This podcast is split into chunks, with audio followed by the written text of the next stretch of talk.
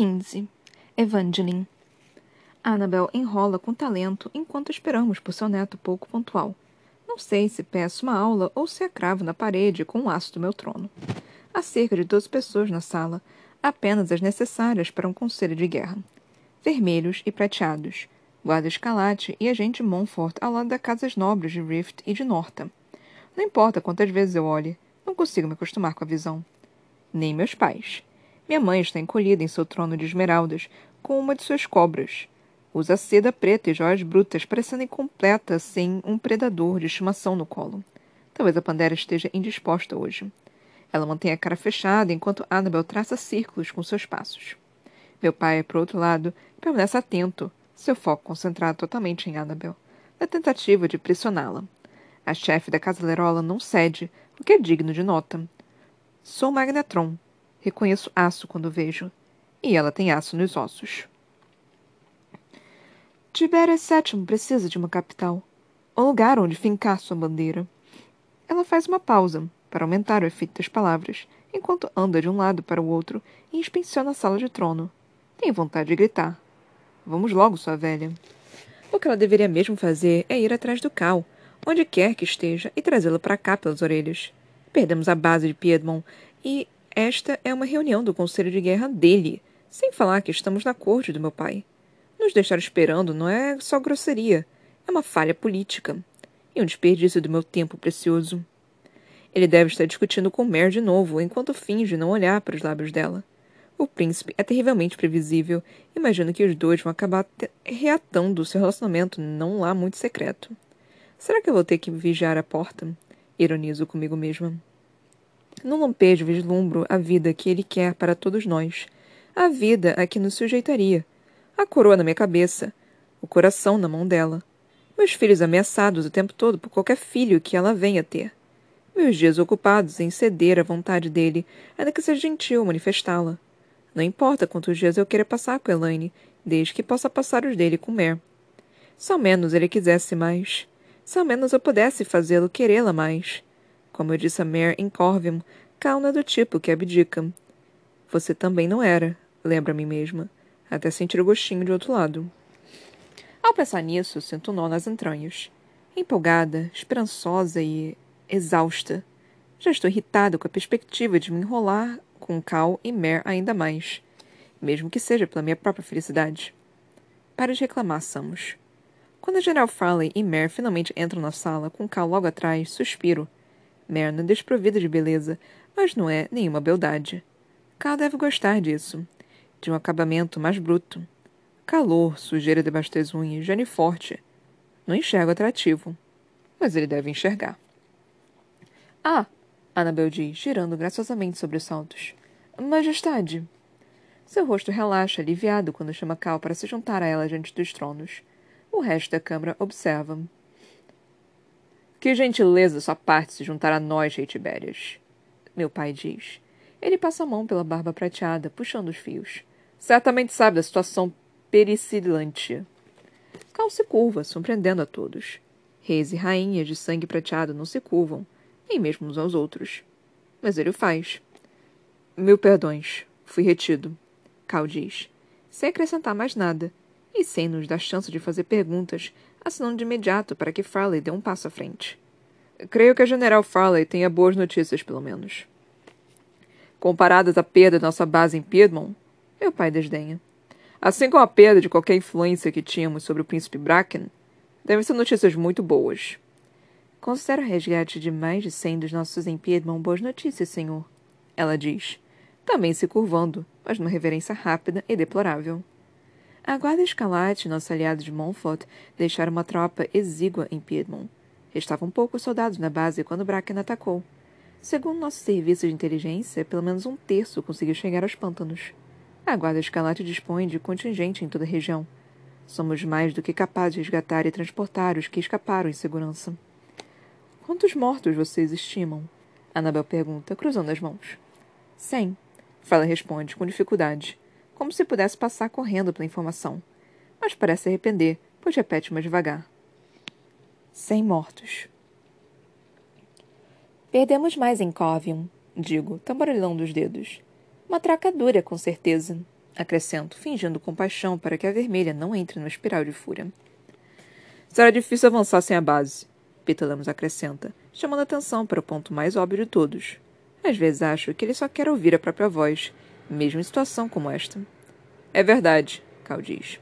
Ainda temos Rift e todos os seus recursos, mas perdemos duas das nossas conquistas em questão de semanas. Primeiro Corvion.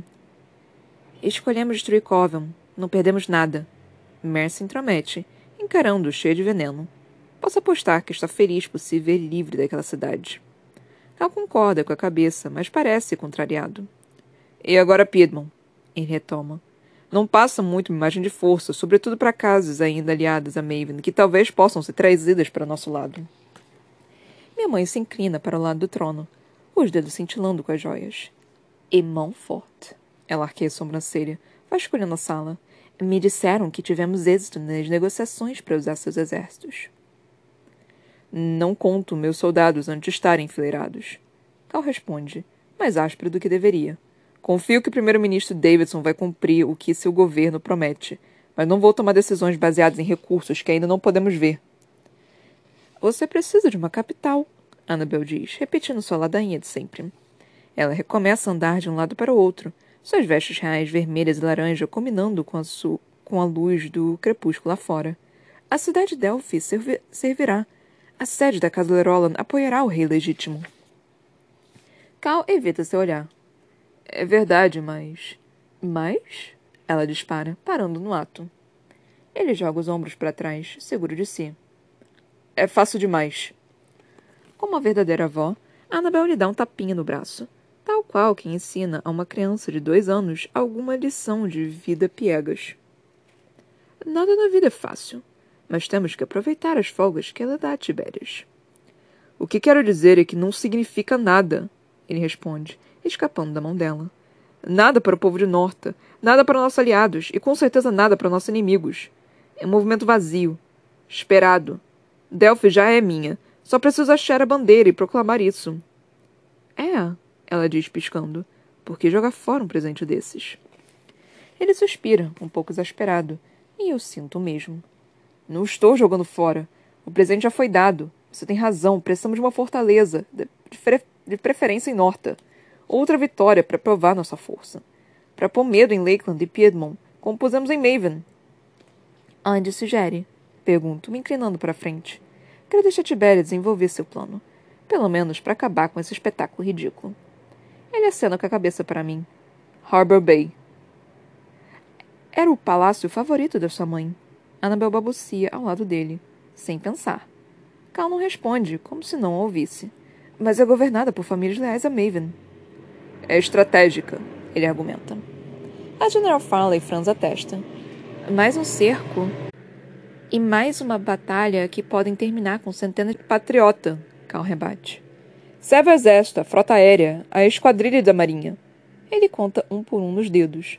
Seu fervor é palpável, quase contagioso. Consigo entender o motivo de ter sido nomeado general tão jovem. Se eu fosse um simples soldado, se não tivesse experiência, talvez seguisse esse homem de bom grado até a morte. Podemos estrangular uma parte grande das Forças Armadas de Maven e talvez tomar parte dela no processo. No pior dos casos, conseguiremos repor o que perdemos em Piedmont. Armas, veículos, jatos. Está tudo lá para pegarmos. E a cidade em si é um caldeirão da Guarda Escarlate. Meu pai arqueia a sobrancelha, quase sorridente, formando uma expressão selvagem. Sabe a decisão, diz. O apoio parece uma cal de surpresa, mas não deveria. Conheço meu pai e vejo a fome de poder que sempre traz consigo. Aposto que já sonha com Harbor Bay espoliada com uma bandeira Samus achada no alto da cidade. Maven tomou uma forte de nós. Tomaremos uma cidade dele. Cá abaixa a cabeça. Exatamente. Se você conseguir tomá-la, Mary emenda, olhando para ele por cima do ombro. Seu cabelo castanho cinzento gira com movimento, reluzindo avermelhado no crepúsculo. Ele inclina a cabeça, com a testa franzida. O que você está dizendo? Atacar Harbor Bay. Tentar tomar a cidade. É um risco que vale a pena correr. Mas, se fracassarmos, existe um outro jeito de dar um belo golpe nas forças de Maven. Contra minha vontade, fico intrigada. Aliso a minha saia, com camadas onduladas de gotas de prata e seda branca ao me inclinar para ela. Como, Barrow? Ela parece quase agradecida, abrindo um sorriso relutante para mim. Invadida a cidade nova, a favela perto de Harbor Bay. Podemos libertar os vermelhos. É um centro industrial que abastece Norta tanto quanto qualquer forte prateado. Se atingirmos a cidade nova, a cidade cinzenta, a cidade alegre. De novo, meu pai é pego de surpresa. Você quer acabar com esse centro de técnicos? Ele cospe as palavras como se ela tivesse dito para cortar o próprio coração. Mary se mantém firme sob o olhar confuso dele. Quero. Annabel encara descrente, quase rindo. E depois que a guerra tiver acabado, senhorita Barrow, vai pagar para reconstruí-los? Mary quase morde a língua para segurar uma resposta súbita e grosseira. Ela respira fundo, tentando assumir uma postura semelhante à calma. A destruição delas pode significar a vitória, diz devagar, ignorando as perguntas de Annabel. Ganhar o país. O olhar de Cal muda, e ele maneia a cabeça devagar, concordando com ela porque tem razão, ou porque ainda é um cãozinho apaixonado. Desmontar pelo menos um centro já vai comprometer muito a capacidade de contra-ataque de Maven, disseminando dúvidas entre seus apoiadores. Se os vermelhos nos virem como libertadores, não vão deixar de nos ajudar, ele diz. Se somarmos a isso a tomada do Forte Patriota, meu irmão poderia perder o controle de tudo norte de Harbor Bay, até a fronteira com Lakeland. Pensativo, ele encara a avó, assumindo uma postura mais aberta com ela. Podemos tomar a região inteira e espremer Maven entre nossa já leal Delphi, Rift e a Nova Conquista. Visualiza o mapa de Norton na cabeça, ou como era um ano atrás. Imagino linhas dividindo o território, como uma torta sendo fatiada, um pedaço para nós, dois para Cal. E o resto? Meus olhos se detêm na General Vermelha e em Mare Barrow. Penso naquele primeiro-ministro insuportável e mais de 1.600 quilômetros de distância. Que pedaço eles vão pegar? Sei o que querem, pelo menos. A torta inteira. Pitolemos faz todo um teatro enquanto rumina minha proposta. Ele corre o dedo pela borda do copo de água, fazendo o cristal cantar. O som é assustador, um eco etéreo que entremeia nosso jantar. Meu irmão tem um queixo grande e largo, com o nariz comprido do meu pai e a boca minúscula como um botão de rosa da minha mãe. Parece mais para parece mais com ela a essa luz, com orelhas cada vez maiores e as bochechas sulcadas. Suas roupas são frescas e casuais para seu estilo. Linho puro e branco, leve bastante para o verão. Elaine o observa brincar com o um copo incomodada, o canto dos lábios de torcido. A luz evanescente reflete em seu cabelo, criando uma auréola rubi que é melhor do que qualquer coroa. Ela vira o vinho manchando os lábios com amoras, uvas e ameixas. Me contenho, deixando minha taça intocada. Geralmente, um jantar tranquilo, longe dos meus pais e dos olhos curiosos da corte reunida, é desculpa para beber o quanto quiser. Mas tenho um negócio a tratar. É um plano idiota, Evangeline. Não temos tempo para brincar de cupido. Petanamus murmura, parado de... parando de deslizar o dedo na borda do vidro. Harbor Bay pode ser o fim de todos nós. Estala a língua. Não seja covarde. Você sabe que papai não riscaria nossas vidas no cerco fadado ao fracasso. Somos investimentos valiosos, Tony. O legado dele depende da nossa sobrevivência. Se Cal ganha Harbor Bay ou não, não me interessa, concluo. Temos tempo ao menos, Elaine argumenta. Ela me encara com seus olhos escuros que brilham como estrelas cadentes no céu safira. Uma, movi uma movimentação sem as trapas de Montfort não é possível, e ainda temos que equipar nossos próprios soldados e preparar o cerco. Desliza a mão por baixo da mesa para sentir a maciez de seda sobre o joelho dela. É verdade. E não estou propondo que a gente ignore a guerra, Tolly. Só acho que podemos dividir a atenção, olhar para outro lado quando possível, dar um empurrãozinho nas peças da poleira de xadrez. Um empurrãozinho na direção da cama, você quer dizer? Pitalamas replica com um sorriso seco. Ele solta o copo de água e pega a taça bojuda com um licor claro e ardente, acompanhado de gelo. Acha que sou capaz de influenciar Mare Barrow sem acabar com a garganta cortada? Pergunta, dando um gole corajoso. Meu irmão estremece e puxa o ar pelos dentes. É melhor ficar longe dela. Concordo. Barrow, Barrow prometeu deixar meu irmão vivo, mas confio cada dia menos nessa promessa. Mas você pode ficar de olho em Cal. Eu pensava que ele era obstinado, que estava completamente dedicado à conquista de Norta, mas. Ah, podemos ter uma oportunidade de impedir isso. Meu irmão dá outro gole. Não somos exatamente amigos. Dou de ombros. Mas podem ser. Pelo menos estavam perto disso um ano atrás. E que ano foi esse? ele murmura, examinando seu reflexo na faca. Seu rosto não mudou. A guerra não diminuiu sua beleza, mas tantas coisas são diferentes agora. Um novo rei, um novo país, novas coroas para nós dois. Uma montanha de problemas atrelados a cada um desses itens. O período tumultuoso valeu o preço pago, pelo menos para mim. Um ano atrás, eu estava treinando mais duro do que nunca, em preparação para a inevitável prova real. Mal conseguia dormir por medo de perder, mesmo que a vitória fosse praticamente garantida. Minha vida estava decidida, e eu sentia prazer em saber o que estava por vir. Em retrospecto, me sinto uma tonta e enxergo a marionete que era, empurrada para um homem que jamais seria capaz de amar. E aqui estou eu, presa nesse mesmo lugar, porém mais esperta. Posso lutar, e talvez possa fazer Cal enxergar a verdade como eu enxerguei. Ver o que nossos mundos são, os acordes segundo os quais todos dançamos. Pitolamos cutuca aqui e ali a refeição especialmente preparada para ele, composta de frango magro, pouco temperado, legumes murchos e peixe branco. Tudo permanece praticamente intocado. Em geral, ele engole suas comidas insossas e saudáveis, como se assim pudesse disfarçar a falta de sabor. O prato de Elane, por outro lado, está limpo, sem qualquer vestígio das costelas de cordeiro ao vinho que compartilhamos. De fato, ela diz, sua voz sai baixa e comedida. Tento ler seus pensamentos, sua expressão cuidadosamente calculada. Será que está recordando nossa vida um ano atrás? Quando pensávamos que seríamos felizes juntas sob o trono de Norta, vivendo um futuro construído sobre nossos segredos? Como se nossa relação já tivesse sido um segredo para qualquer pessoa com um par de olhos. E eu? Elane insiste, pondo a mão sobre a minha. Sua pele quente compensa perfeitamente a minha. Qual vai ser o meu papel nisso? Você não vai ter que fazer muita coisa. Respondo, quase rápido demais. Elane aperta minha mão. Não seja boba, Eve. Muito bem, digo, ranjando os dentes. Faça o que fazia antes, então. Os sombrios são espiões perfeitos, muito apropriados para as intrigas de uma corte real. Podem ouvir e observar na segurança de seu escudo de invisibilidade. Não gosto da perspectiva de usá-la em qualquer função que possa ser perigosa, mas como ela mesma disse, temos tempo. Estamos na mansão Ridge. Elaine não poderia estar mais segura sem, nem se eu a trancafiasse nos meus aposentos. O que não seria má ideia. Ela abre um sorrisinho e afasta o prato, meio de brincadeira. Estou dispensada? Aperto mais a mão dela, sorrindo.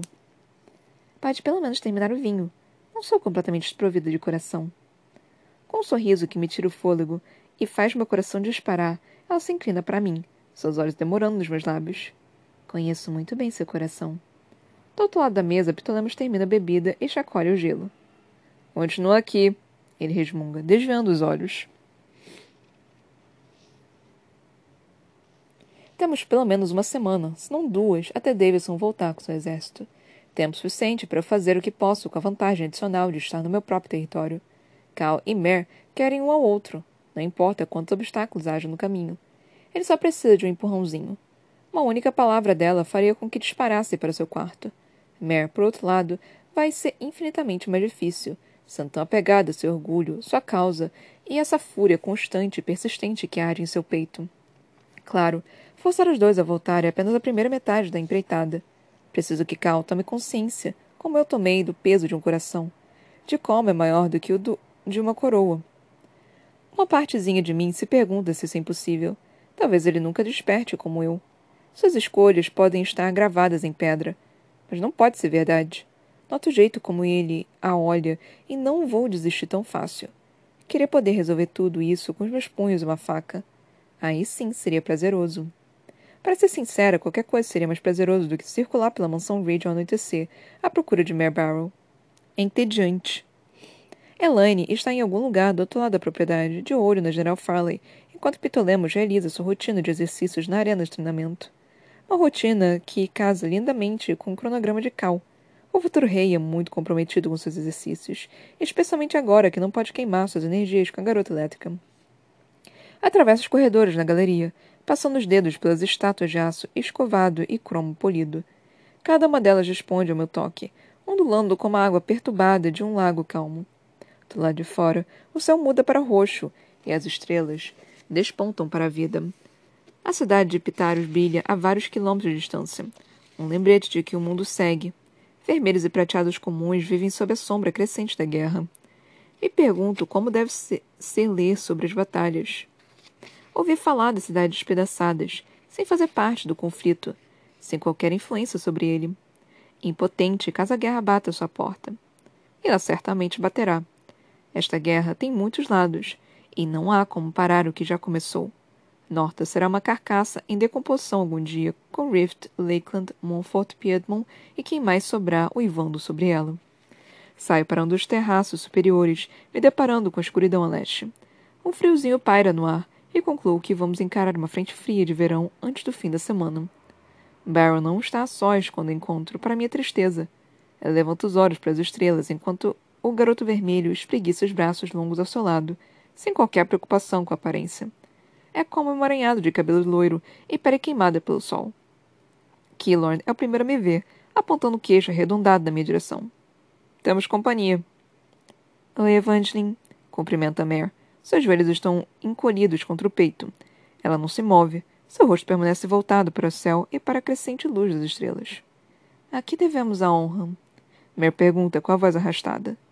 Dou uma risadinha e faço uma pausa para me encostar no parapeito que cerca o terraço. Arisca até o fim. Estou carente de distrações. Mare chacoalha a cabeça, entretida. Pensei que Elane servisse para isso. Ela tem a própria vida. Pondero, dando de ombros de um jeito forçado. Não posso esperar que esteja à minha disposição o tempo todo. Você passou todo aquele tempo fazendo de conta que não sentia falta dela. E agora que voltamos, continua fingindo. Ainda por cima vem me importunar. Sagaz. Mer olha para mim por um segundo, e seus olhos castanhos parecem pretos contra a noite cada vez mais intensa. Então volto a olhar para as estrelas. O que você quer?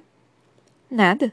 Não me interessa saber para onde você e Cal fugiram hoje, ou por que se atrasaram tanto para uma reunião sobre a sobrevivência do nosso povo. Ao lado dela, o vermelho fica tenso, franzindo a testa. Mer tenta não morder a isca e ignora a insinuação. Apenas me dispensa com a mão. Não foi nada demais. Bom, se quiser, posso mostrar algumas passagens para você. Meios se mover pela mansão sem ser vista, para quando não quiser fazer nada demais com Cal. Inclina a cabeça para o lado examinando-a enquanto finge não me ouvir. Cal dorme na ala leste, perto dos meus aposentos, caso esteja interessada. Mer levanta a cabeça com tudo. Não estou. Claro, respondo. O vermelho me encara furioso, seus olhos assumindo um tom verde escuro da cor das esmeraldas mais arrebatadoras da minha mãe. É isso que você considera distração? Provocar a Mer? Não mesmo. Só queria saber se ela estava afim de me treinar. Mer fica boquiaberta. Como é? Pelos velhos tempos. Ela bufa como se estivesse irritada, mas nota a inquietação familiar. A necessidade. Bem no meio das entranhas, implorando para se expandir. Barrow olha para os pés, pisca devagar, esfrega uma mão na outra, alisando as palmas, imaginando os raios, sem dúvida. Há um prazer especial em usar nossos poderes por diversão, e não por sobrevivência. Quase derrotei você duas vezes, Evangeline, Mary diz. Abra um sorriso. Agora eu tiro a teima. Ela me olha intensamente, incomodada pela fome dentro de si. Certo. Solta por entre os dentes cerrados. Uma luta. Cal também está na área de treino, só que nem Mare nem Killorn sabem disso. O garoto vermelho nos segue, espumando, mas não faz nada para impedir Barrel enquanto eu a conduzo até lá. As paredes são de vidro, bem parecidas com as outras de Ridge. Pela manhã, oferecem uma, uma vista panorâmica do nascer do sol. É lugar perfeito para treinar bem cedo. Agora a vista está para a escuridão, um azul vago, contundente, que vai passando para o, pro... para o preto. Pitolemos e Cal estão em pontas opostas do lugar, um ignorando o outro. Meu irmão realiza uma série de flexões perfeitas, as costas esguias bem retas. Ren está ali perto, sentado na área elevada de observação. Deve ser a curandeira de plantão, mas sua atenção está fixa em meu irmão e seus músculos flexionados. Eu poderia cravar uma lança no peito de Cal e ela nem piscaria. O pretendente no trono não nos vê enquanto passo uma toalha no cabelo e no rosto suado. Percebo que Mare vira uma estátua ao meu lado, como se tivesse sido congelada. Ela regala os olhos ao percorrer a silhueta de Cal. Não consigo evitar um sorriso ao notar a umidade grudada nas costas e nos ombros dele. Se sentisse alguma atração por Cal, ou por qualquer homem, na verdade, talvez fosse capaz de compreender porque Mare parece prestes a desmaiar. Pelo menos parte do plano está funcionando. Barrow claramente não tem objeções do corpo de Cal. Por aqui, digo, tomando seu braço. Cal se vira na direção da minha voz, com a toalha ainda na mão. Fica surpreso nos ver. Bom, ao ver Baron. Estou quase acabando, ele consegue dizer. Fica o tempo que quiser. Não faz diferença para mim. Mer replica, com a voz e expressão absolutamente neutras. Ela me deixa conduzi-la adiante sem reclamar, mas seu braço se move rápido. Os dedos se enterram na minha pele, as unhas cravando em mim no alerta. Killorn, ouço Cal cumprimentá-lo atrás de nós, provavelmente com um aperto de mão. Peter Lemos levanta os olhos de onde está, mas não diminui o ritmo. Dou-lhe um mais discreto aceno de cabeça, satisfeita com nossas maquinações. O olhar dele passa de mim para Mer. Ela o retribui com uma expressão assassina que faz meu sangue gelar. Tento não tremer. Tento não pensar no meu irmão sangrando como o dela, caindo morto por nada. Recomponha-se, Samus.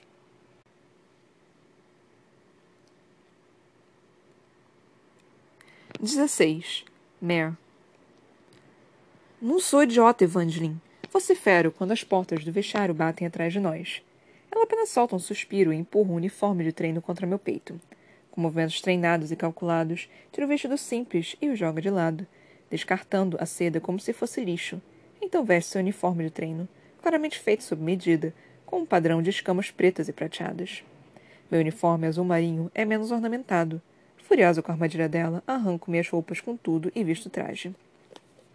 Daria no mesmo você nos enfiar num quartinho e trancar a porta, reclamo, observando-a fazer uma trança no cabelo prateado para tirá-la do rosto. Ela é rápida, enrolando a trança como uma coroa em volta da cabeça. Evangeline apenas torce os lábios. Eu até faria isso se achasse que iria funcionar para você. Para ele, tenho certeza que um quartinho seria suficiente. E já você? Ela abre bem os braços e dá de ombros. Você nunca facilita nada. E agora? Vai tentar me dar uma surra na esperança de que ele sinta dó? Que cuide de mim até eu sarar? Ponça a cabeça em desgosto. Pareceu funcionar em Montfort. Os olhos dela me analisam. Aqueles silenciadores fizeram bom estrago em você. Estreito os olhos. Bom, tenho meus motivos. Disparo na defensiva. A lembrança chega como um tapa na cara, seguida de um chute forte no estômago. Enterra as unhas nas palmas das mãos, na tentativa de impedir a sensação de sufocamento ao pé das montanhas ou num quarto palácio, por prateados ou por algemas. Sem pensar, envolvo o pulso e o aperto. Quase vomito no piso lustroso. Eu sei, ela diz, mais branda do que antes. Se fosse outra pessoa, talvez pensasse que há alguma sombra da preocupação na sua voz. Mas não é Evangeline Samos. Ela não é capaz de sentir compaixão por vermelhos. Pigarreio e tento recuperar um pouco da compostura. Mesmo que conseguisse nos fazer re reatar, não adiantaria nada. Você mesma disse que ele não é do tipo que abdica. É um plano idiota, Evangeline. Acrescento, pelo bem de nós duas. Ela me olha de esguelha, afivelando uma tira com adagas em torno da coxa. Um canto de sua boca se levanta. Não consigo determinar se é um sorriso de escárnio ou sincero. Veremos. Com toda graça e agilidade, ela vai em direção à saída e faz um gesto para que acompanhe até o ringue de madeira encerada. É o que faço, relutante, prendendo o cabelo no rabo de cavalo. Parte-me tosse para que Tibéria já tenha ido. Concentro o olhar num ponto no meio das costas de Evangeline. O plano é idiota, não só porque Tibéria já fez sua escolha. Continuo, ultrapassando-a e abrindo um sorriso largo para ela. Mas também porque você não vai encostar nenhum dedo em mim. Evangeline aperta a mão contra o peito fingindo dor. A porta do vestiário bate atrás dela. Sou eu quem tem excesso de confiança aqui. Continuo sorrindo, andando de costas para ficar de olho nela. Nunca acredito que alguém vai fazer uma luta justa, muito menos Evangeline. Talvez Elane possa lamber suas feridas. Evangeline apenas levanta o queixo para me olhar. Ela lambe, e com frequência. Está com inveja? Meu rosto arde. Sinto o calor dele descer até o pescoço. Não. Agora é a vez de Evangeline sorrir. Ela me ultrapassa com tudo, batendo o braço no meu com uma força intencional. Viro para desviar, mas Evangeline mantém o corpo alinhado no meu, impedindo que eu saia de sua mira. Parecemos parceiros de dança num salão de festa. Ou lobos se rodeando no escuro, predadores testando um ao outro, à procura de aberturas e fraquezas, de oportunidades. Tenho que admitir que a possibilidade de aliviar um pouco a tensão e talvez ter alguns bons momentos me deixou animada. A adrenalina já corre pelas minhas veias com expectativa. Uma boa luta, sem consequências ou perigos reais, sou deliciosa ainda que implique admitir que Evangeline tinha razão sobre o treino. Do outro lado do salão, noto Killan observando, com Tibérias de pé ao seu lado. Peter Lemos mantém distância. Não desperdiço minha atenção com eles, ainda que seja isso que Evangeline quer. Ela provavelmente vai fatiar meu rosto no instante em que eu baixar a guarda. Você devia treinar mais, Evangeline diz num tom de voz um pouco mais alto. Suas palavras ecoam pelo espaço aberto. Me pergunto se simplesmente nasceu sem vergonha. Tirar esse estresse do corpo de outras maneiras. Ou com outras pessoas. Pisco várias vezes, surpresa. Meu corpo inteiro transborda calor. E pela primeira vez não é culpa de Cal. Ela acha graça ao meu desconcerto e chega até a inclinar a cabeça na direção dele e de Killon, a uns metros de distância. Ambos ouvem claramente a conversa, mas tanto fingir que não. Então ela se foca em Killorn, examinando atentamente. Eu capto a insinuação. Ele não é. Não me faça rir. Evangeline desdenha, dando um passo para trás. Está falando daquele outro sangue novo. De Montfort. Cabelo branco, voz grossa, magro, alto. De repente, o calor que percorria meu corpo vira gelo e sinto os pelos da nuca se eriçarem. Cal vai para o fundo do ginásio, seus olhos deslizam por mim quando vira e se agacha para a sequência final de exercícios. Flexões. Num ritmo firme e rápido, ele sobe e desce. No silêncio, consigo ouvir sua expressão compassada sobre meu coração vergonhosamente disparado. Por que minhas mãos estão tão suadas? Evangeline sorri, maliciosa. Estica o queixo um pouco e acena a cabeça, provocando. Vamos, ela disse em palavras. O nome dele é Titan e ele não está aqui, vocifero com ódio de mim mesmo por fazê-lo. Do outro lado do ginásio, Cal acelera o ritmo. Esse seu plano é ainda mais idiota, acrescento, baixando o volume para o mais próximo que consigo de um sussurro. Evangeline afasta a cabeça para trás. É mesmo? E quebra meu nariz com o crânio antes mesmo que eu possa responder. Minha visão fica embaçada. Vejo tudo preto, vermelho, todas as cores, numa espiral vertiginosa, enquanto tomo de joelhos. Sangue rubro jorra, escorrendo pelo meu rosto, pela minha boca, pelo meu queixo. O sabor conhecido desperta algo. Em vez de desabar, firmo as pernas e dou um salto. Minha cabeça colide com o peito dela, e eu ouço arfar quando o ar foge de seus pulmões. Ela toma para trás, sacudindo os braços no ar até se estatelar de costas. Limpo o rosto com a mão, que volta grudenta de sangue, e estremeço tentando pensar em meio à dor latejante. Do outro lado da sala, Cal está de joelhos, os olhos arregalados, o queixo firme prestes a se levantar. Balança a cabeça para ele e cuspa o sangue no chão. Fique onde está, Calori. Ele fica. A primeira daga passa zunindo pelo meu ouvido, como alerta. Mergulho quando vem a segunda e saio rolando pelo piso de madeira liso, quase escorregadio. A gargalhada de Evangeline ecoa nos meus ouvidos. Logo a faço calar, partindo para agarrar seu pescoço. Ela desvia de, seu, de eu conseguir firmar a pegada e finalizar a luta com o choque. Só algumas faíscas a acertam, enquanto se esquiva, tirando vantagem do piso encerado. Ainda assim, as faíscas não são nada delicadas. Evangeline contorce o corpo ao se mover, como se tentasse repelir um inseto persistente. Você é melhor do que eu lembrava, ela comenta sem fôlego, quando para a alguns metros de distância. Cerra um punho e aperta o nariz com a outra mão, na tentativa de repressar o rio de sangue. Não deve ser uma imagem muito bonita. O chão já está coberto de vermelho. Posso derrubar você aí mesmo onde está. Digo, lembrando do que aprendi com os elétricos. Raio em teia. Tempestade de raios. Só não controla ainda o raio mental de Titan. Evangeline balança a cabeça, sorrindo.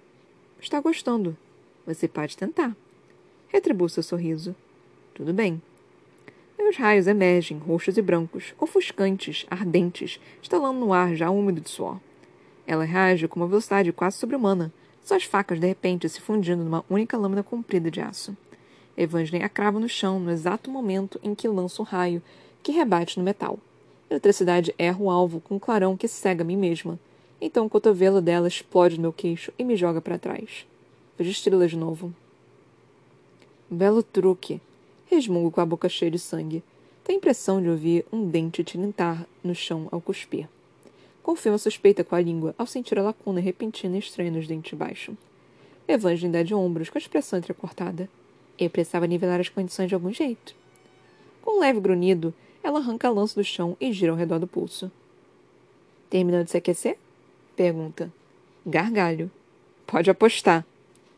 Espero minha vez enquanto observo Ren trabalhar no rosto de Evangeline. Um olho dela está fechado de tão inchado, com uma coloração cinza roxada, quase preta, que fica mais intensa a cada minuto. A outra pálpebra fica tremendo com espasmos. Um nervo foi atingido. Ela bufa para mim, subindo e descendo os ombros, então se encolhe, levando a mão ensanguentada lateral do corpo. Fique parada, Ren murmura pela terceira vez. Ela corre os dedos pelo rosto de Evangeline e o inchaço se desfaz. Você quebrou uma costela. Evangeline encara o melhor que pode com o olho que mal funciona. Bela luta, Baron. Bela luta, Samus. Respondo com alguma dificuldade. Entre o lábio partido, o nariz quebrado e o queixo inchado, até falar dói. Tenho que evitar colocar o peso no tornozelo esquerdo, que não para de sangrar, por causa de um corte acima do osso exposto. Tiberius, Killorn e Pitolemos estão atrás de nós, dando-nos todo o espaço de que precisamos para respirar.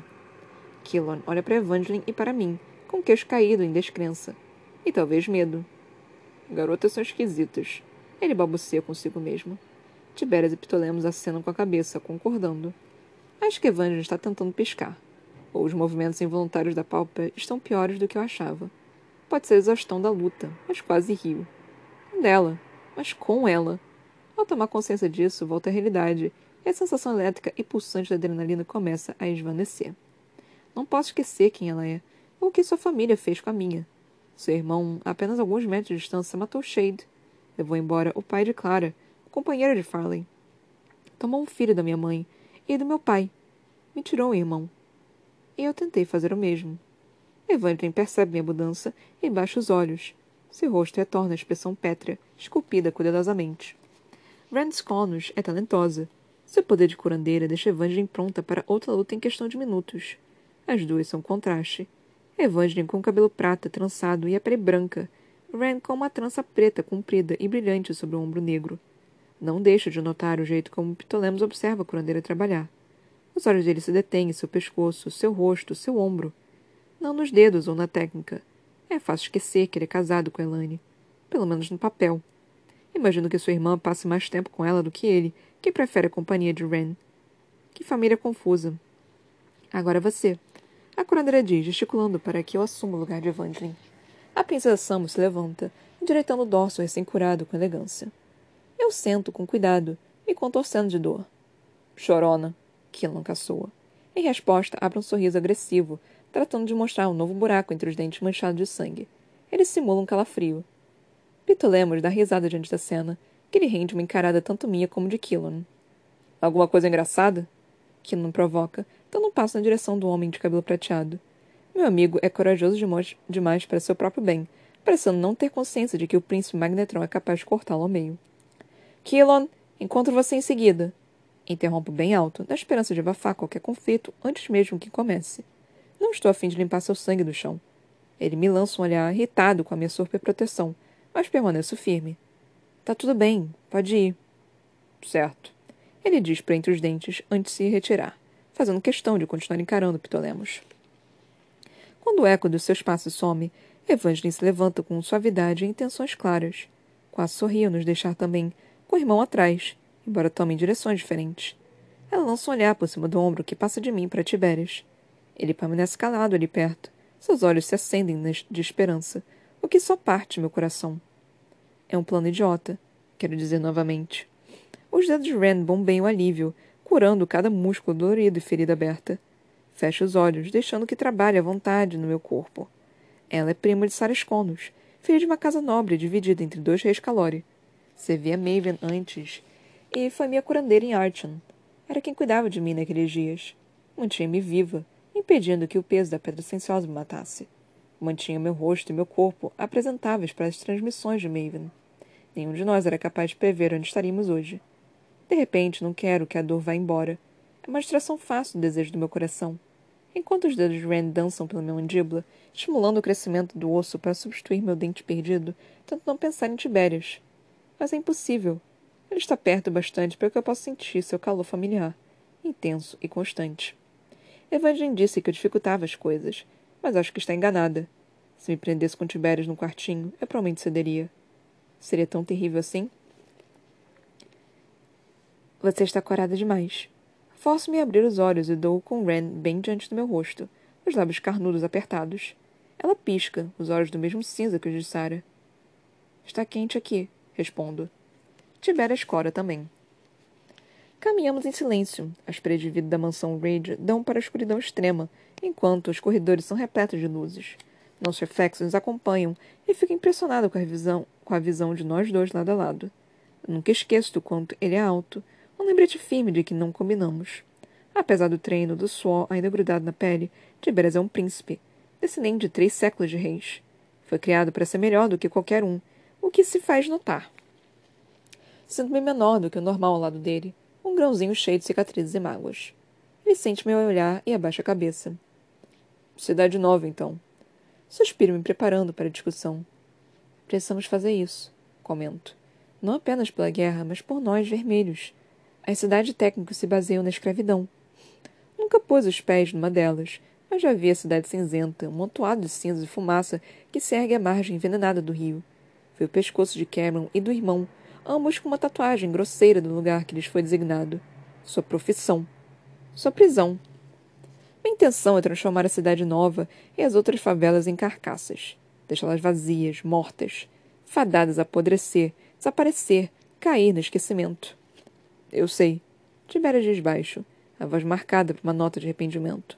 Volto-me para ele e vejo seus olhos escurecerem. Sabe bem do que estou falando. Se não houvesse uma coroa entre nós, eu tomaria sua mão e beijaria seu ombro. Agradecida por essa pequena demonstração de apoio. Mordo o lábio e pisco rápido para afugentar o ímpeto de tocá-lo. Vou precisar de Cameron. O nome desperta. Ela está. viva? Completo, tejando a palavra ecoar pelas pedras lapidadas do corredor. Para sobre nós, como pergunta e esperança ao mesmo tempo. Tem que estar. Ele desacelera o passo. Fala ainda não ouviu nada? Vai ouvir logo. O contingente da Guarda Escalate em Piedmont, agora se reunindo em Low Country para evacuar quem tiver escapado da base, deve mandar informações em questão de horas. E Ibaren terá mais informações para transmitir quando Rash encontrar os outros sobreviventes. Não existe nenhuma possibilidade de Cameron não estar entre os que escaparam. Ela é forte demais, esperta demais, teimosa demais para acabar morta. Não posso nem cogitar a ideia. Não porque vamos precisar dela para destruir sua cidade natal, mas porque seria mais um cadáver na minha consciência, mais um amigo que empurrei para a morte. Fecho bem os olhos, tentando não pensar nos outros que estavam em Piedmont quando Bracken tomou a base. O irmão de, Ma de Cameron, Murray, os adolescentes da Legião Adaga, resgatados de um cerco para serem pegos em outro. Nada se compara à agonia da morte de Shade, mas perder outros também acabaria me destruindo. Quanto tempo isso vai durar? Quantas vidas mais vamos arriscar? Esta é uma guerra, Mare Barrow. Arriscamos todo mundo, todos os dias. Principalmente a pessoa ao meu lado. Mudo o lábio, quase tirando sangue, para bloquear a imagem de Tibérias. Cal, morto e enterrado. Não fica mais fácil. Ele diz, as palavras entrecortadas. Abro os olhos e dou com ele voltando para a frente, com a concentração obstinada que costuma reservar para o campo de batalha ou o conselho de guerra. O quê? A perda, ele rumina. Nunca chega um momento em que a sensação passa, não importa quantas vezes aconteça. Você nunca se acostuma. Uma eternidade atrás, quando era Marina Titanos, entrei no quarto do príncipe. Havia livros por toda parte, manuais, tratados sobre guerra, estratégia, diplomacia, manobras e manipulações para exércitos gigantescos e para soldados solitários, fórmulas para ponderar perdas e ganhos, ou quantas pessoas poderiam morrer e ainda assim garantir a vitória. Aquilo tudo era um lembrete de quem era e de que lado estava. Eu ficara enojada de pensar que ele era uma pessoa capaz de sacrificar a vida de maneira tão responsável, de derramar sangue em troca de mais alguns centímetros de avanço. Agora faço a mesma coisa. E Farley também. E Davidson. Nenhum de nós é inocente. Nenhum de nós será capaz de esquecer o que estamos fazendo. Se nunca passa, balbucio com a sensação de que poderia sufocar. Uma hora vai ficar impossível de suportar. É, ele diz com aspereza. Me pergunto quão perto está do seu limite, quão perto eu estou do meu. Vamos ultrapassá-lo algum dia? Será essa a única resposta? Sairemos disso destroçados e irremediáveis, mas juntos? Ou separados? Seus olhos ardem sobre mim. Deve estar se fazendo a mesma pergunta. Trêmula, acelera o passo. É tão claro para nós dois. Qual o plano para Harbor Bay? Pergunto, olhando para o fim do corredor, que liga esta ala da mansão Ridge à seguinte, erguendo-se sobre um jardim cheio de árvores e chafarizes, quase invisíveis na escuridão. Tiberius não tem dificuldade de acompanhar meu ritmo. Nada será decidido até Davidson voltar. Mas Frawley tem algumas ideias, e seus contatos na cidade com certeza vão ajudar. Concordo com a cabeça. Harbor Bay é a cidade mais antiga de Norta, um viveiro de vermelhos criminosos e suas gangues. Alguns meses atrás, uma delas, a dos marinheiros, tentou nos vender para Maven enquanto procurávamos sangue novos. Mas a maré está mudando. Os vermelhos de Norte estão se alinhando à Guarda Escarlate à medida que crescem poder e notoriedade.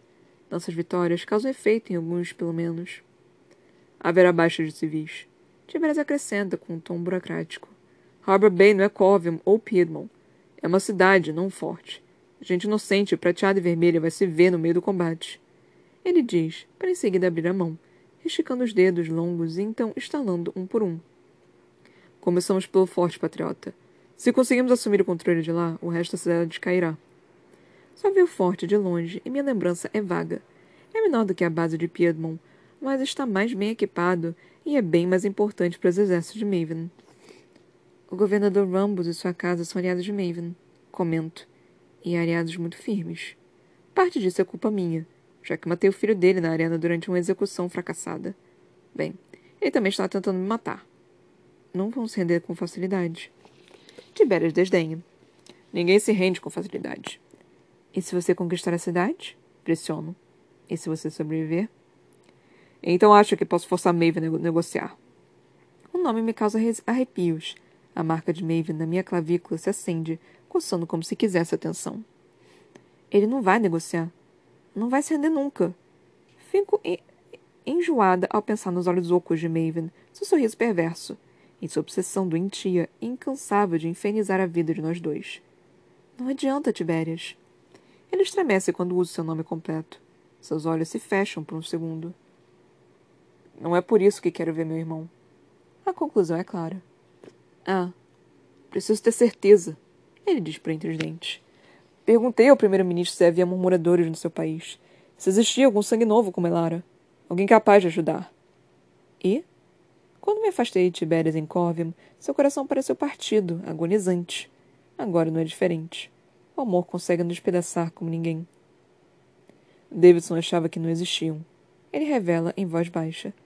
Mas disse que ia continuar procurando. Põe a mão em seu braço, ainda úmido de suor. Meus dedos conhecem sua pele tão bem quanto a minha. Ele é como areia movediça. Se eu demorar demais, não vou conseguir escapar. Tento ser delicada. Duvido que a própria Lara fosse capaz de consertar Maven agora. Se ele deixasse. A pele de Cal esquenta sob minha mão e eu afasto, caindo em mim. Ele não reage. Não há nada que possa ou deva dizer. Sei o que é deixar Maven calório para trás. O corredor à frente termina em um T. Os aposentos dele ficam de um lado e os meus de outro. Contemplamos a parede em silêncio. Ninguém ousa se mexer. Conversar com ele é um sonho. Um sonho doloroso. Ainda assim, não quero acordar. Quanto tempo? Sussurro. Tiberias não me olha. Davidson estará aqui em uma semana. Depois disso, teremos mais uma para planejar. Ele engole em seco. Não é muito. Da última vez que pus os pés em Harbor Bay, estava fugindo. Mas meu irmão estava vivo. Gostaria de poder voltar para aqueles dias, por mais difíceis que tenham sido. Sei o que Evangeline está tentando fazer. Tibéria diz, de repente, com a voz carregada de sentimento, demais para que eu possa discerni-los. Lanço um olhar de esguelha para ele. Ela não está sendo muito sutil. Tibérias não retribui minha leveza e continua a encarar a parede à frente, sem se mexer para um lado ou para o outro. Gostaria que existisse um meio termo. Um lugar onde nossos nomes e nossos sangues não importassem. Um lugar sem pressões. Um lugar que nunca existiu nem vai existir. Boa noite, Tibérias. Chiando, ele cerra o punho. Preciso que você pare de me chamar assim. E eu preciso de você. Viro para o lado e caminho para o quarto meus passos ecoam solitários.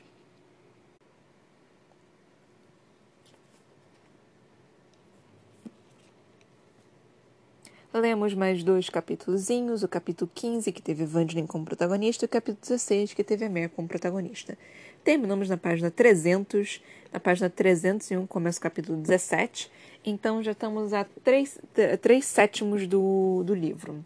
Estamos quase chegando no, no meio, né? Tipo, porque já que são 700 páginas, então 306, então 350 é a metade do livro. É, os dois capítulos foram interessantes, mas, de novo, não tem tanta coisa para falar. O mais interessante foi a batalha, basicamente, e a Evangeline meio que criando o planozinho dela de tentar fazer o Cal e a Mare ficarem juntos. Uma coisa que eu quero falar, que eu errei quando eu cheguei a falar, tipo, do, do Ptolemos, falando, ah, ele é gay também. Não, ele não é gay. Ren é uma menina. Ren é uma garota. Eu, eu confundi Hard, porque Ren pra mim é, uma, é o nome de um garoto. Eu, eu só conheço é, meninos chamados de Ren, então para mim era o um nome masculino. Então eu confundi Hard quando uh, a Evangeline falou: ah, não, ele tava com Ren. Aí eu associei Ren com um nome um, masculino. Eu fiquei, ah, ele também é gay, que legal. Só que não. Ele, ele é hétero, ou bissexual, ou sei lá, não sei. Né? Bom, ele tá com uma garota, né? Então não sei se ele pode ter tendências bissexuais, né? Pode ser que sim, pode ser que não. Mas eu acredito que não. Enfim. É, eu basicamente já falei o, as duas coisas mais importantes que aconteceram nesse, nesses dois capítulos, que foi o, um, o plano da Evangeline, né, de tentar fazer o Cal e a Mare ficarem juntos. Só que assim, é, é, é, meio que estranho, porque, tá, eles podem até ficar juntos, só que ao mesmo tempo isso não. Eles podem até acabar, tipo, é, se beijando, ficando, beijando, é, é, transando tudo mais, mas o, o, o core, né, o núcleo da questão não vai mudar fazer eles, tipo, se desejarem é uma coisa, mas não vai fazer eles mudarem quem eles realmente são ou o que eles realmente desejam. Não, não é assim que, que funciona, Evangeline. Esse sentimento que é, o, o que você tem com a Elaine, você consegue fazer, só que você consegue fazer escondido. O Cal e a Mare, eles também podem fazer escondidos, mas a Mare é orgulhosa demais para ser, tipo, amante, né? Tipo, da pessoa. E o Cal também não quer isso mesmo ele, ele propôs essa ideia, ele não, não quer exatamente isso. Ele quer ela do lado dele. Então, mesmo se eles acabassem, tipo. Eu, eu tava muito torcendo que eles não ficassem juntos. Por, nesse momento, tá? Tipo, não cede aos desejos carnais. Não cedam aos desejos carnais. Porque nada foi resolvido, sabe? É basicamente a mesma coisa que você. É, é, é literalmente isso, né? É você receber uma mensagem do seu ex-namorado, tipo, e aí vocês acabam se encontrando e vocês acabam fudendo. É, é mais ou menos essa mesma ideia, tipo, você tá lá basicamente por desejo carnal, você tá carente, você foi e acabou, ficar, e acabou ficando com ele. Mudou alguma coisa? Tipo, ele teve um, uma mudança assim, tipo é, milagrosa de, do tempo que vocês terminaram até esse momento que vocês acabaram atrasando? Não, porra nenhuma. Ele continua o mesmo babaca de sempre. Eu estou assumindo que ele é o babaca. Né? Na minha cabeça ele é um babaca. Mas assim, se terminou, terminou por um motivo. Não termina por qualquer coisa. Não termina simplesmente porque, é, não tô mais afim. Não, não é assim que funciona. Se você tá no relacionamento, você termina por algum motivo um pouquinho maior. Lembrem-se desses detalhezinhos. Lembrem-se desses detalhezinhos da próxima vez que você for falar com seus. Eu, por exemplo, eu sou uma pessoa que fala com ex. Eu sou uma pessoa que, tipo, contanto que a pessoa não, é, não me traiu, não me bateu, não me manipulou, não fez nada disso, eu continuo sendo amiga do meu ex, assim eu não tenho problema nenhum com isso. É, obviamente, eu coloquei algumas barreiras, falando a gente não vai mais ficar, a gente não vai mais transar, a gente não vai fazer porra nenhuma, mas eu vou continuar sendo sua amiga. Eu vou continuar estando aqui, vou continuar sendo sua amiga, vou continuar te apoiando, vou continuar sendo tudo. Mas assim, relacionamento, relacionamento mudou. Então, tipo, você tem que. Você pode fazer isso. Algumas pessoas acham isso ridículo, né? Mas eu. Eu eu, eu sou eu, né? Você, você faz o que você achar melhor. É, então, cada um é com cada um. Faz o que não te magoar tanto. Mas às vezes, às vezes, você precisa se magoar, porque um término não é bom, né, gente? Nunca é bom. Mas às vezes você precisa desse, desse, machucar isso para você sentir melhor. Eu, com o meu primeiro namorado, quando eu terminei com ele, nossa, eu me senti tão leve quando eu terminei com ele. Eu, foi uma leve, parece que um peso foi tirado completamente dos meus ombros quando eu terminei com aquele garoto. Eu fiquei tão leve, tão leve, tão leve que eu fiquei tipo, cara, foi a decisão certa. foi realmente a decisão certa. Então, quando eu terminei com meu primeiro namorado, foi isso. Mas aqui é muito triste, porque eles meio que terminaram por, por motivos externos. É quase, outra comparação, é quase como se, assim, vocês estavam indo super bem, só que aí o seu namorado teve, acabou conseguindo uma bolsa para estudar em outro país e ele foi, sabe? Porque ele não ia perder essa oportunidade e vocês meio que tiveram que terminar por causa disso, porque relacionamento à distância não funciona. Desculpa se vocês estão no relacionamento à distância e para você funciona. Na minha cabeça não funciona, tipo, não, não dá certo na minha cabeça, tipo, eu, eu, eu não aceito ter um relacionamento à distância, assim. Eu nunca tive um relacionamento à distância, mas parece uma má ideia, gente. Não, não é algo assim que eu olhe e, e, e fique, pô, pode dar certo sim. Eu fico, não, não vai dar muito certo. Está com cara de que não vai dar certo. Então eu, eu, eu não apoio relacionamentos à distância. Se você tá, se você tá feliz, se você tá bem, mano, vai com tudo. Eu não faria, mas vá com tudo, vai, tá feliz, tá bem, tá, tá satisfeita? Quem sou eu pra, pra ir falar pra você que não vai dar certo? Mesmo falando aqui várias vezes. Mas, enfim. É, aí, tipo, é, teve esse, esse grande plano de Evangeline. E também tivemos o pequeno, a pequena reunião né, que ocorreu no início da, do capítulo 15, 15 com a Evangeline. É, a, a, a, avó do Cal, né, tentando enrolar um pouquinho, tipo, para tentar fazer com que o neto chegasse, porque ele tá atrasado falando com o Maven. É, foi, foi meio que engraçado. E Evangeline claramente sabendo que ela estava enrolando, e os outros claramente também sabendo que ela estava enrolando, mas sendo necessário, sabe? Foi, foi meio engraçado. E o Tiberias falando o plano dele, né? Tipo, não, então, né? A gente vai fazer isso. É, e aí, também a Evangeline, quando ela chama a, a Mare pra ir batalhar, foi falando, né? Tipo, ah, não, aquele, aquele rapaz, né? Tipo, alto, magro, de cabelo branco, sabe? Aquele, aquele meu crush secreto, com licença, que eu amo. Ele não é nem um pouco secreto, que eu já falei ele. Eu disse, eu já olhei para ele e fiquei, hum, olá, tenho interesse. Assim, eu não sei. No momento que ele apareceu, ele ficou tipo, não, ele parecia meio sério, parecia meio não sei o que. Eu fiquei, opa, olá, tenho interesse. Eu fiquei, eu fiquei muito assim, ai, gente, personagem literário é, é, é, outro nível, né? Você tem zero paciência para esse tipo de pessoa na vida real, mas em personagem literário você já, tipo.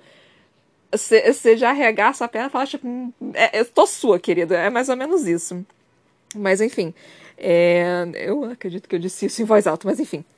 É, e Evangeline percebendo. Na verdade, nem Teve um pouquinho de química entre eles, sim. Eu, eu gostei, eu gostei desse momento. Eu ficaria mais satisfeita se a Mare ficasse com ele do que com o Cal, pra falar a verdade, porque eles têm zero química, né? Mas eu consigo entender, né, esse negócio meio que Romeu e Julieta no momento, de, deles separados e tudo mais. É, mas mesmo assim foi um plano meio idiota. A batalha entre a Mare e Evangeline foi legal. Queria ter tido mais, inclusive, da, da batalha. Eu queria ter conseguido ter visto mais. Eu queria que a Vitória tivesse escrito mais, mas infelizmente não foi. Outra coisa também que eu achei ok, assim, por causa do Pitolemos. Eu, eu não sei, eu ainda não tenho certeza se eu gosto ou não do Pitolemos. E, tipo, eu sei que a Mare e o, o Killon também, né? Porque ele conhecia o Shade, tem um ódio mortal do Pitolemos por causa que ele matou o o irmão da Mare, né? Tipo, matou o Shade. Mas, mano, eu olho para isso e fico. E, e, eu vejo esse pequeno momento e fico. Poderia, eles poderiam ter sido amigos, sabe? Se, foi uma guerra. Não foi exatamente culpa dele. Não, as pessoas que estão lutando na guerra não têm culpa. Quem tem culpa é quem está governando. Eu, eu não culpo exatamente o Pitolemos, mesmo tendo toda essa questão. Ai, meu Deus, meu tempo. De é, de alguns traidores, deles, deles não apoiarem Maven e tudo mais, mano, tava muito cedo ainda na, na, na negócio. A Elara ainda tava viva, sabe?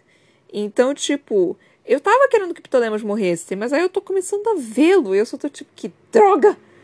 Eu odeio quando vocês humanizam o, o, os vilões, cacete. Então, enfim. É, então, é, é, isso que eu tenho para falar, porque eu não tenho muito mais tempo para falar, então, tipo, não dá. É, mas é isso que eu tenho para falar. Muito, muito, muito obrigada por terem me ouvido até aqui. Espero que vocês estejam curtindo o livro, a saga. É, é o último livro, estamos quase terminando ele. Quase terminando, não, né? Estamos quase na metade dele, né? Então, assim, estamos chegando a alguns pontos bons. Então é isso, gente. Obrigada. Até a próxima. Beijinhos e tchau, tchau.